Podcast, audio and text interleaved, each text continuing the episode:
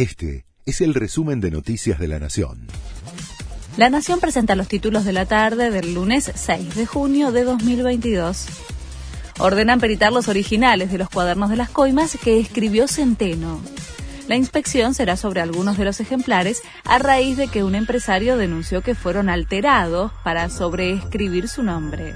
Se trata de los manuscritos realizados por el ex chofer del Ministerio de Planificación Federal, en donde anotaba el recorrido que hacía para retirar dinero de las coimas que pagaban diversos empresarios durante la gestión kirchnerista.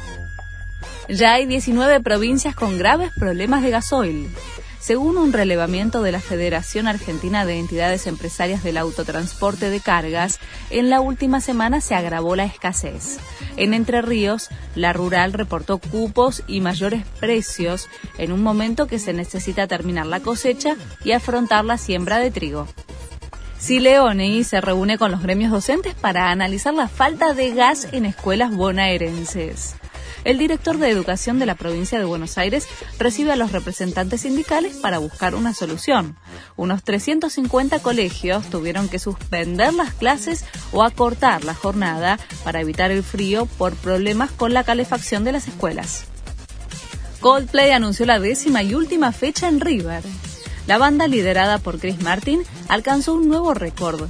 Tiene la mayor cantidad de shows en el Monumental, destronando a Roger Waters, había realizado nueve conciertos. Las entradas para el último de los recitales anunciados, que será el 8 de noviembre, se pondrán en venta mañana al mediodía. Tras la gira con la selección y sus cinco goles frente a Estonia, Messi llegó a Rosario.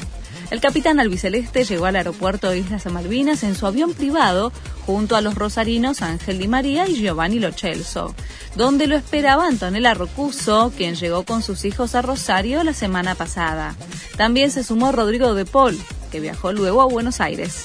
Este fue el resumen de Noticias de la Nación.